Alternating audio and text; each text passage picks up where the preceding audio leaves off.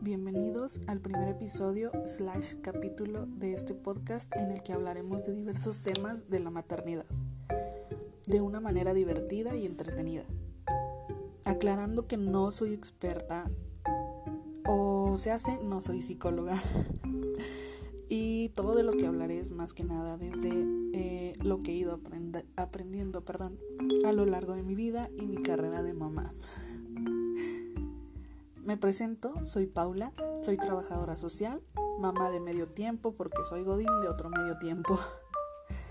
Y bueno, eh, yo quiero hablar en este eh, capítulo, episodio de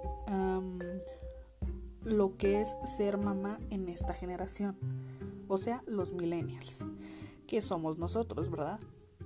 Eh, somos una generación de cambios. Hay cosas que no nos gustan y no toleramos, y por eso las generaciones más viejas dicen que somos de cristal, pero creo que solo queremos mejorar ciertas cosas a las que estamos ya acostumbrados o ellos ya están acostumbrados, incluyendo la manera de educar. Soy mamá relativamente joven. Aunque ya tengo 28 años, tuve a mi hija entre los 23 y 24. Sí, más o menos. Soy mamá soltera, aunque eso es otra historia que obviamente les voy a contar más adelante porque yo sé que les gusta el chisme y pues a todos nos gusta el chisme, ¿verdad? Entonces más adelante les voy a contar sobre uh, cómo es que terminen siendo mamá soltera. Eh, bueno, pasando al tema, ¿qué implica ser mamá en estos días? La ventaja de los cambios en las generaciones es que actualmente es una elección ser mamá. Si quieres o no quieres tener hijos, se convierte en un asunto completamente personal, una decisión completamente tuya. Aunque claro, a veces está la presión social, la presión familiar, que te orilla a tomar decisiones que quizás no querías tomar. Pero como sugerencia personal, ignoren eso. O sea, si ustedes quieren tener hijos, tengan hijos. Si no quieren tener hijos, no los tengan. No es de a huevo tenerlos. Aparte, a lo mejor ustedes son de esas personas que piensan, pues, eh, que no está tan chido, por ejemplo, heredar algún problema, algún trastorno mental o alguna enfermedad como por ejemplo, no sé, la diabetes o algo así a sus hijos y pues no está chido la neta. O sea, ahí sí tiene que ser como completamente una decisión el ser o no ser mamá. Entonces, ustedes no hagan caso a lo que la gente les diga, o sea, que si la tía les dice, ay, mija, ¿tú para cuándo? Pues que le valga verga, tía, que le valga verga. Y perdón también por las palabrotas, aquí va a haber palabrotas también. y que les valga verga. Bueno, entonces, em, la maternidad es compleja y es difícil, pero ¿qué es la maternidad? Ah, ser mamá es firmar un contrato de por vida, literal. Es algo que se aprende que se aprende a lo largo de nuestra existencia. Y lo único que nos sale del alma es ganas, las ganas de querer defender a nuestra bendición, de cualquier cosa. O sea, nos convertimos en fieras literal cuando hay alguna situación en la que nuestro hijo, nuestra cría está en peligro. Así sea una situación bien tonta, pero sí. Y eso es puramente amor de madre, en, ese sentido específicamente. Siempre se nos ha pintado a las mamás como seres divinos que solo se limitan a criar y estar con los hijos. Actualmente, en esta nueva generación, tenemos la opción de, como les dije, tener hijos, pero también tenemos la opción de tener hijos, trabajar, tener una carrera. Aunque esto de trabajar y criar se convierta en algo más complicado aún, porque literal es vas al trabajo, llegas del trabajo y te pones a hacer las cosas de la casa. Obviamente, si eres mamá soltera, si tienes una pareja, pues ya ahí te apoyas, va. Pero en el, en el sentido específico de mi perspectiva es llegar a casa, hacer tareas, hacer mi comida del día siguiente. Obviamente pues yo vivo con mis papás, entonces ahí ya es una gran ventaja porque tampoco es como que tenga que llegar y ponerme a trapear o a lavar trastes, porque a veces eso ya está hecho o a veces ceno y solo lavo lo que yo usé. Em, entonces, este, sí se convierte en algo un poco más complicado y, pues para eso necesitas tener contención, o sea, a las personas que te van a ayudar, como en este caso es mi familia. Pero siento que esta generación, gracias a la tecnología, ha logrado encontrar nuevas maneras de educar y logramos de alguna manera equilibrar la maternidad, el trabajo y cumplir con nuestros sueños, nuestras metas.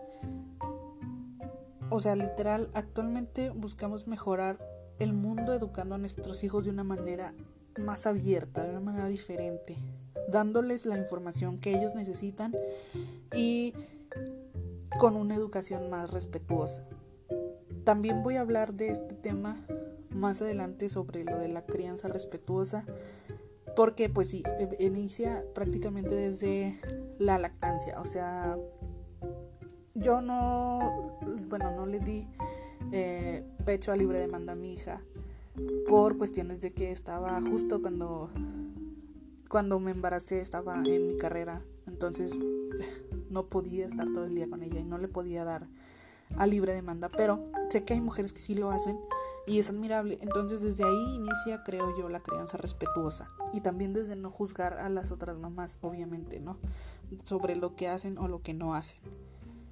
Entonces, pues, obviamente dentro de esta crianza respetuosa está anular los golpes, o sea, los golpes y los gritos no son una opción, aunque los gritos a veces cuestan un poco más de trabajo, o sea, es ir tomando las ideas y tratar de mejorarlas y modificar también la educación que a nosotras mismas nos dieron ya desde antes, ¿no?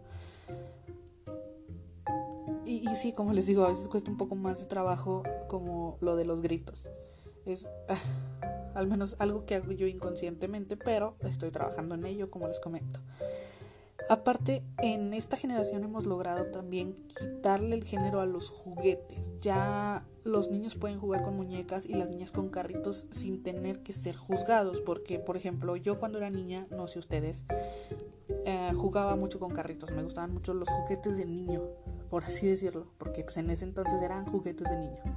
Me gustaba Pokémon, me gustaban estas cosas así, este, que específicamente eran en ese momento juguetes de niño mis papás me dejaban jugar con carritos, no había ninguna bronca, pero sí generé de alguna manera una idea errónea de mi personalidad en mis familiares. O sea, todos eran así de que, ay, le gusta jugar con carritos, mejor que juegue con muñecas, porque si no se pues, va a ser lencha, o no sé cómo les decían a las lesbianas en ese momento.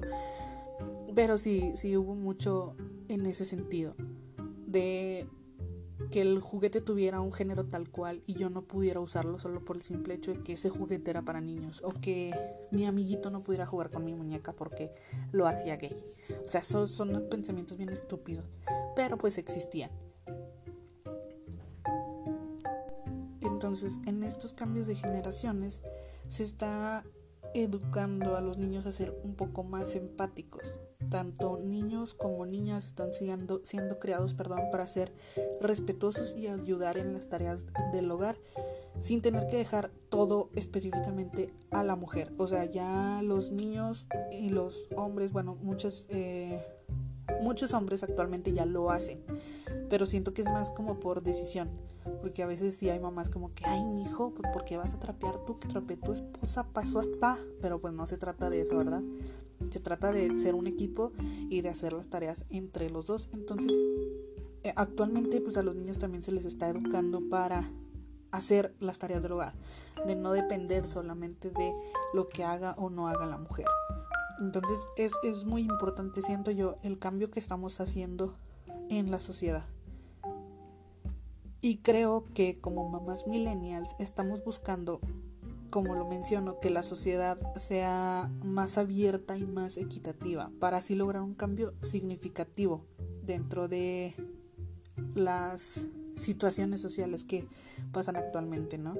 O sea, realmente estamos educando niños, creo yo, que son niños de bien. O sea, bueno, claro que siempre depende mucho de la clase de educación dé, porque sigue habiendo mamás que siguen educando a base de gritos y golpes, y pues eso no está tan chido.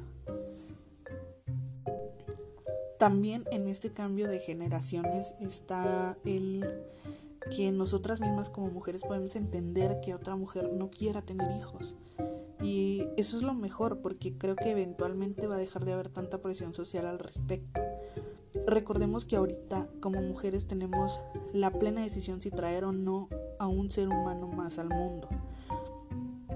Es una decisión completamente personal y creo que es algo muy importante poder este decidirlo así, aunque em, en México hace falta muchísima educación sexual, hace falta muchísima orientación al respecto porque obviamente es uno de los países con mayor índice de embarazos en adolescentes, entonces también son cosas que pues no están tan chidas, ¿no? O sea, no está tan padre que en, en, un país tan bonito como es México no haya una educación tal cual, pero pues son cosas que se tienen que ir cambiando, ¿no? Poco a poco. ¿Ustedes qué piensan? ¿Quieren o no quieren tener hijos? Ah, ¿Te está gustando este podcast? Digo, si no te gusta te puedes ir, pero no te vayas, quédate, quédate a escucharme. Este, yo creo que ya es todo por el podcast, bueno, por este episodio slash capítulo, no sé cómo llamarlos todavía, pero espero que les esté agradando. Eh, este formato este podcast. Estoy tratando de trabajar en lo mejor posible en este. Ahora, hoy es domingo, lo estoy grabando el domingo en la mañana. Posiblemente salga para hoy mismo en la tarde. Pero mi idea es grabarlo el sábado, el sábado en la noche para que esté arriba el domingo. Nada más que como ya subí el tráiler, como que me sentí presionada a subir rápido el primer episodio. Entonces, este, yo espero que les esté gustando mucho este podcast. Voy a seguir tocando este tipo de temas, obviamente haciendo una investigación previa para dar unos datos un poquito más interesantes y pues voy a tratar de hacerlo lo más divertido contando anécdotas personales, o sea, hay cosas que me han pasado siendo mamá, que a veces soy un desastre, honestamente soy un desastre como mamá, soy una mala madre como en la película, pero estoy tratando de mejorar ciertas cosas, ya saben. Entonces, eh, denle seguir a este podcast. De verdad espero que les esté gustando. Denle seguir y síganme en mis redes sociales. Se las voy a dejar en los comentarios. Como les digo, voy a seguir tocando este tipo de temas para hacer algo de la maternidad algo más divertido. Entonces, relájate. Lo estás haciendo bien. Nos vemos en el siguiente episodio. Bye.